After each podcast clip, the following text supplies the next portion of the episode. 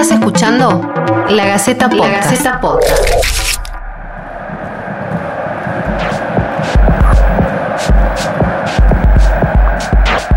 Hola, ¿cómo están? Bienvenidos a Planeta Redondo, un podcast de la Gaceta que acercará aspectos poco usuales que se relacionan al Mundial de Qatar.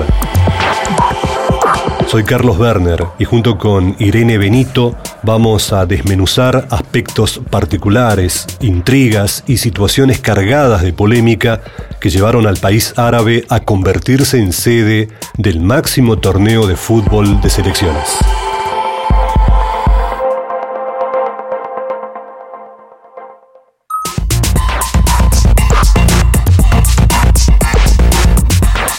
Tenemos la presencia acá de Irene Benito, periodista de la Gaceta, que estuvo trabajando muchísimo en los últimos tiempos, eh, acercándonos eh, información y datos muy útiles de lo que tiene entre manos esta sede que es tan polémica, que pese a que estamos muy cerca de la competencia, mantiene ese, rango y bueno, todos estamos esperando para ver si realmente cuando empiece el torneo propiamente dicho nos olvidamos un poco de eso o eso no va a suceder. ¿Cómo estás, Irene? Hola, Carlos, muchas gracias por la invitación y esta hermosa presentación que hiciste. Bueno, em, hay una fecha que es clave, eh, diciembre de 2010. Esa fue más o menos la fecha en la que la FIFA determinó que Qatar iba a ser la sede de este mundial. Pero la historia tiene muchísimos capítulos antes y los tuvo, obviamente, después de 2010. ¿Es así? Sí, eh, de hecho, uno de los eh, trabajos que estamos publicando en la Gaceta cuenta que los primeros registros de Qatar, digamos, del territorio, porque no se llamaba obviamente Qatar, eh, datan del periodo neolítico, estamos hablando unos 8000 entre 8.000 y 4.000 años antes de Cristo, eh, donde aparecen los primeros vestigios bien documentados. Em, lo que se ve en la historia larga de Qatar es eh, una sucesión de dominaciones o juzgamientos, vasallajes, es una península que es una protuberancia que le sale al, Golfo Pérsico em, y que está y que es intrínsecamente débil y pobre eh, y esto la hace muy vulnerable a los imperios orientales y occidentales que irradian su influencia en la zona, eh, hasta que en el año 1939, ¡pum!, aparece el petróleo.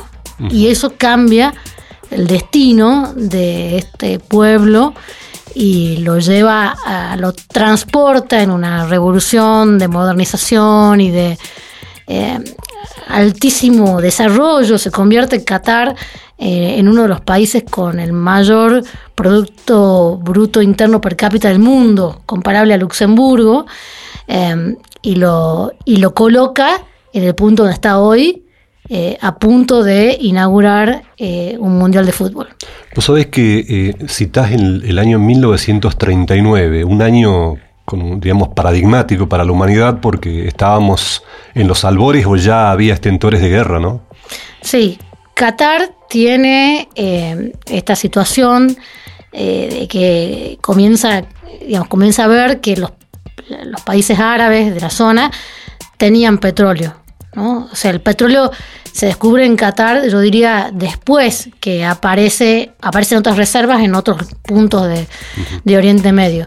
Y mm, sí, efectivamente durante la Segunda Guerra Mundial esto por supuesto se paraliza, pero después los grandes intereses eh, se comienzan a concentrar y a agrupar y hay todo, una, todo un movimiento político del lado de este desarrollo económico.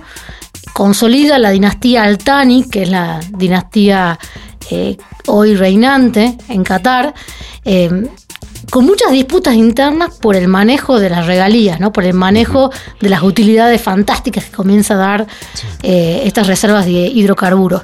Pero lo que es muy interesante es que este pequeño país encuentra en esa oportunidad, digamos, de explotación de recursos naturales, una vía de reivindicación de su identidad, de su esencia, digamos, del carácter de, de, digamos, de país secundario que había tenido durante casi toda su historia, sino toda, y entonces em, empieza a armar diferentes líneas de trabajo Y una de ellas es el deporte. Como decíamos hace un ratito, eh, este mundial llega precedido de trabajo en el Comité Olímpico Internacional, de trabajo en, clubes de fútbol europeos de, altísimo nivel, como el Paris Saint Germain, eh, de trabajo en la Fórmula 1, eh, en fin, hay como una, una serie de acercamientos a diferentes disciplinas que empiezan a, mostrar el poderío de Qatar, que per se obviamente no, no, lo tenía, no estaba en ese escenario y logró meterse y esta sería la coronación. Ahora, ¿cómo logra un país de esas características? Digo, mm, después de haber tenido siglos de, distanciamiento con el crecimiento que pudieron haber tenido otros países de, digamos, de la zona de influencia. ¿Cómo, ¿Cómo logra este país conectar con el deporte? ¿De qué forma lo hace? Bueno, hay algo muy particular que Qatar es en gran medida un desierto. Diría, es casi todo un desierto, salvo las zonas costeras. De hecho, eh, el Mundial va a transcurrir esencialmente en Doha y alrededores, pero sabemos que en algo así como 120 kilómetros están los, los, ocho escenarios de, los ocho estadios, ¿no? Claro, nunca antes hubo un mundial con sedes tan cercanas. Exactamente. Entonces, eso te da una pauta, que hay toda una zona de Qatar que que queda ajena a esta, a esta competencia. Y vos decís, ¿cómo puede suceder en un país que eh, es la mitad de Tucumán, tiene 11.000 kilómetros cuadrados? Bueno, a mí yo creo que hay algo muy claro y es que em, los Altani, que es, eh, eh, digamos, la familia, la dinastía, em, empieza a ver, con su, su crecimiento económico, empieza a ver cómo insertar al país, ¿no? Y encuentra una, una forma en el deporte, no es la única, porque por ejemplo también hay otros desarrollos muy importantes en la educación. Y el actual eh, monarca, el actual monarca, Tamín Altani, eh, tenía 30 años cuando eh, la FIFA resuelve designar a Qatar sede del Mundial del año, de este año, del año 2022. él estaba personalmente implicado, lo mismo que sus padres que Hamad y la famosa Jequesa Mossad. Eh, todos habían decidido que iba a ser una política de Estado conseguir este mundial. Y de hecho, tres años después, en el año 2013, Hamad abdica en la persona de su hijo Tamín.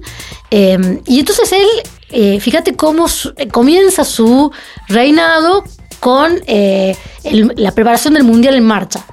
Em, eh, si uno se pone a mirar un poco la historia de, Tamín Altani, es un, aristócrata, un noble catarí eh, formado en, Inglaterra, en el Reino Unido. Eh, la, la, Casa Real Altani tiene mucha influencia de las casas reales europeas. se nota un esfuerzo enorme por construir un poco una imagen parecida a la, realeza española, por ejemplo. Em, entonces, eh, son países, bueno, eh, hay que decir, España, digamos, tiene eh, tradición deportiva enorme y, digamos, la nobleza está muy vinculada al mundo del deporte, ¿no? O sea, entonces como que se siguió una línea y se fueron preparando estas personalidades, estas autoridades, para poder desplegar sus artes diplomáticas, sus artes políticas eh, en esos foros mundiales que eh, giran alrededor del deporte, ¿no? Claro, claro. Buenísimo. Esta es una primera entrega, ¿no? Y vamos adelantando a quienes nos estén escuchando que el siguiente capítulo va a tener eh, algunas cosas sumamente interesantes para conocer cómo logra eh, Qatar eh, quedarse con esta sede porque tuvo que vencer a rivales extremadamente poderosos y luego cuál fue la campaña de seducción y seguramente haremos también un poquito de referencia sobre estas cuestiones que tienen que ver con el inicio de las polémicas y el porqué.